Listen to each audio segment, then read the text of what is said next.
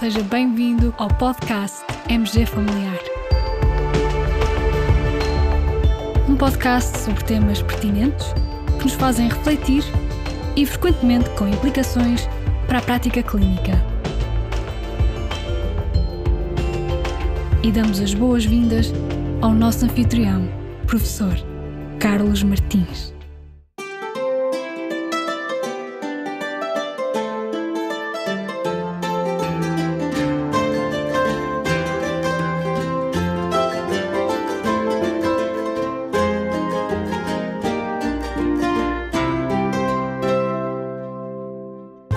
Rodrigo é um homem saudável de 30 anos que recorre ao seu médico de família para uma consulta de rotina anual.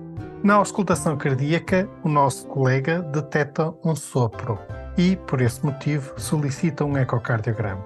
O relatório do ecocardiograma refere que o Rodrigo apresenta hipertensão pulmonar, o que leva o nosso colega a referenciar o Rodrigo para uma consulta de cardiologia o colega de cardiologia opta por internar o Rodrigo para realizar um cateterismo cardíaco direito. Felizmente, este exame revela que o Rodrigo, afinal, não tem hipertensão pulmonar.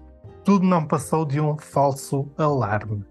Caros colegas, este caso não é da minha autoria, encontrei-o num artigo editorial publicado em março de 2022 na American Family Physician esse artigo com o título Curbing Cascades of Care, What They Are and How to Stop Them.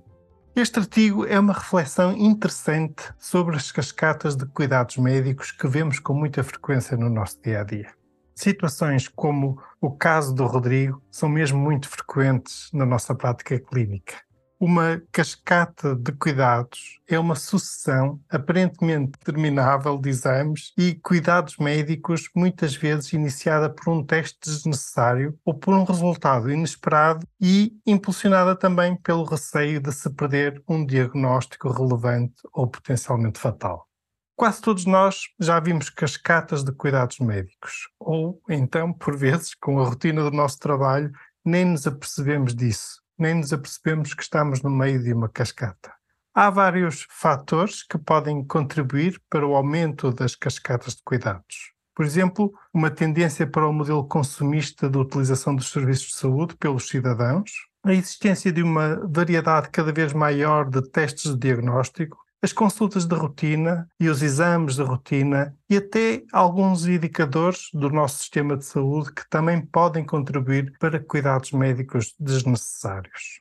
O autor refere alguns estudos que apontam para a elevada prevalência deste problema e também refere alguns estudos que reportam cascatas iniciadas após a realização de ressonância magnética para estudo de uma dor lombar após a realização de eletrocardiograma requisitado por mera rotina pré-operatória para cirurgia de catarata, ou então após a realização de PSA para rastreio de cancro da próstata, e ainda cascatas iniciadas após testes de rotina durante consultas anuais, por vezes chamadas pomposamente consultas de bem-estar, o termo em inglês wellness. E muitas vezes essas consultas incluem análises de sangue, urina, ECG.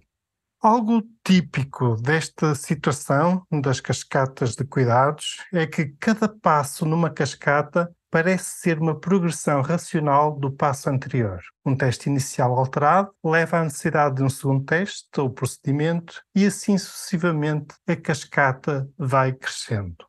No entanto, no seu conjunto, estas cascatas podem causar danos substanciais para os nossos pacientes. Desconforto físico, dor devido a certos procedimentos. Muitas vezes estas cascatas terminam em biópsias ou até internamento hospitalar podem ocorrer complicações de certos procedimentos, custos financeiros, sofrimento psicológico e estigma resultante de novos diagnósticos.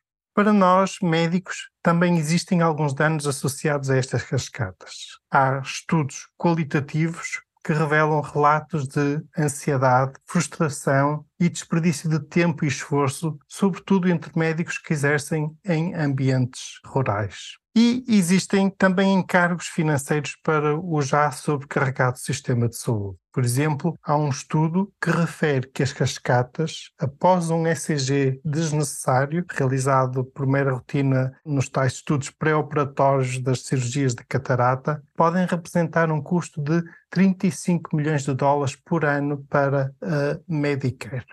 Então, o que é que pode ser feito para travar as cascatas de cuidados médicos? Todos reconhecemos que isto é algo de muito complexo e que não está só nas mãos dos médicos. O autor aponta duas estratégias que poderão ser um contributo para este desígnio. Segundo ele, a primeira estratégia passa por evitar os testes e os exames desnecessários que possam desencadear as cascatas. Ou seja, a ideia principal aqui é: se queremos travar as cascatas de cuidados, o melhor é nem as iniciar. Para tal, é importante reduzirmos os testes e serviços médicos de baixo valor. Por exemplo, aos 30 anos de idade, o Rodrigo poderia ter renunciado a um check-up anual. Além disso, o seu médico poderia ter ignorado o exame físico que revelou o sopro incidental. A redução de cuidados de baixo valor passa pela redução de prescrição de alguns exames complementares de diagnóstico velocidade de sedimentação, eletroforese das proteínas, ácido úrico em análise de mera rotina, ECGs, TACs, ecografias de rotina. Para tal, o uso de auxiliares de decisão, como instrumentos que ajudam os médicos e os pacientes a compreender os benefícios e os danos, podem ser muito úteis. Ao considerar qualquer teste, por exemplo, mamografia, tomografia computadorizada do pulmão, por exemplo, os médicos podem ser explícitos com os pacientes sobre as limitações dos testes, falar sobre os falsos positivos, falar sobre a possibilidade de cascatas e partilhar dados sobre o balanço entre os potenciais benefícios e danos. A segunda estratégia que o autor propõe passa por mitigar as cascatas assim que elas começam. Como diz o próprio autor, a estratégia de mitigação pode ser mais desafiante, porque é mais difícil deixar de ver um incidentaloma do que evitá-lo. Nós, médicos, somos treinados para sermos minuciosos e ficamos desconfortáveis com incerteza. Isso também se relaciona com a prática de uma medicina defensiva, Vários estudos demonstram que nestas situações o medo de deixar escapar algo importante ou de ser vítima de um processo judicial contribui para a decisão de pedir os segundos, os terceiros exames por aí fora, ou seja, para a manutenção da cascata. E isto apesar de o próprio médico prescritor considerar que esses exames serão clinicamente irrelevantes e de baixo valor. Então, o que pode ser feito em relação a esta segunda estratégia, a da mitigação da cascata. Uma possibilidade passa pelo envolvimento do paciente num processo de decisão partilhada, em que é explicado ao paciente a incerteza que temos, os benefícios e os danos dos exames adicionais. E aí podemos decidir em conjunto, envolvendo o paciente e tendo em consideração a tolerância pessoal ao risco que cada paciente apresenta. Por outro lado, também é importante irmos comunicando aos nossos pacientes que a incerteza é inerente à medicina, tal como é à vida, digamos.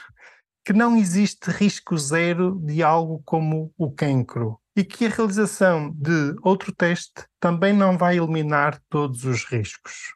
E depois, também podemos sempre oferecer como alternativa a espera ativa e vigilante, caso se opte por interromper a cascata e não pedir o tal teste adicional. Também aqui, instrumentos de apoio à decisão com linguagem simples e perceptível para os nossos pacientes, com imagens que ajudem a compreender os riscos e as probabilidades de benefício e dano, poderão ser muito úteis. Olhando para o nosso SNS, algumas recomendações e alguns indicadores também podem contribuir para se iniciarem cascatas de cuidados indicadores que medem se um grupo de pacientes fez pelo menos uma consulta num determinado período de tempo ou se realizaram um determinado rastreio num determinado período de tempo, podem contribuir para o início de cascatas. Quantas vezes os nossos pacientes nos dizem: Eu estou bem, mas já que fui chamada à consulta, o tal famoso já agora. E dizem os pacientes, já agora é melhor fazer umas análises.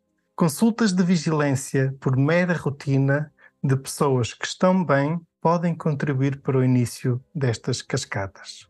As cascatas de cuidados têm um impacto muito grande também pela sobrecarga dos serviços de saúde.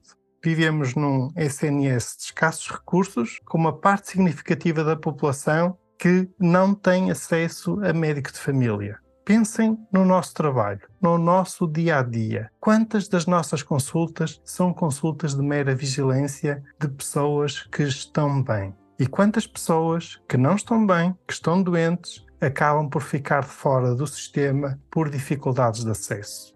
Queremos um SNS que cuide de quem está doente ou um SNS sobrecarregado de consultas de vigilância de quem está bem para prevenir um problema que não se sabe se poderá vir a ocorrer?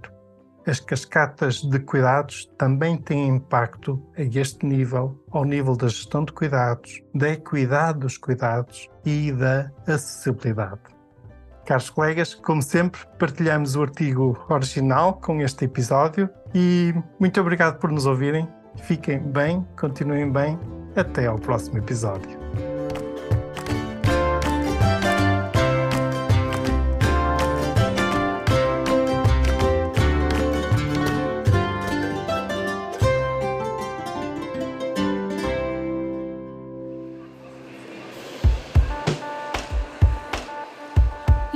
Assim esta edição do podcast MG Familiar. Muito obrigada por nos ouvir. Se desejar completar a sua leitura, muitos dos conteúdos abordados neste podcast estão disponíveis em www.mgfamiliar.net. Até ao próximo episódio.